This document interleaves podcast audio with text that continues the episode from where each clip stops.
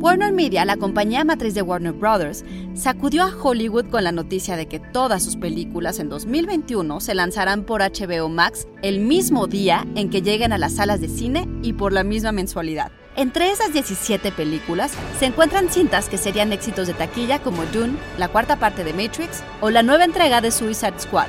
Y muchos creen que el cine no volverá a ser igual. Psy Institute. Masterpiece, your life. Question.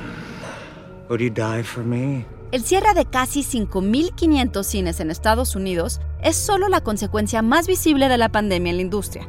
Las plataformas de streaming como Netflix, Disney Plus y Amazon Prime Video son las únicas beneficiadas, aunque no todas han tenido el mismo éxito. Y algunos piensan que Warner está buscando relanzar HBO Max, que tenía solo 8.6 millones de suscriptores hace unos días. Para Christopher Nolan, en entrevista con The Hollywood Reporter, algunos de los más importantes cineastas de la industria se acostaron pensando que trabajaban para el mejor estudio de cine y despertaron para descubrir que trabajaban para el peor servicio de streaming. Y cineastas como Denis Villeneuve, director de Dune, o el Sindicato de Directores, han lanzado la voz también.